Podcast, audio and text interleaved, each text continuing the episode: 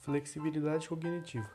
Falando sobre essa habilidade que seria basicamente você não só ter em mente a sua área, seria entender um pouco de outras áreas também. Por exemplo, se você trabalha na área de humanas, você também pode ter conhecimento de exatas, não precisando ser algo muito complexo, mas sim uma base, um conceito geral, ou até mesmo aprimorar para subir de cargo.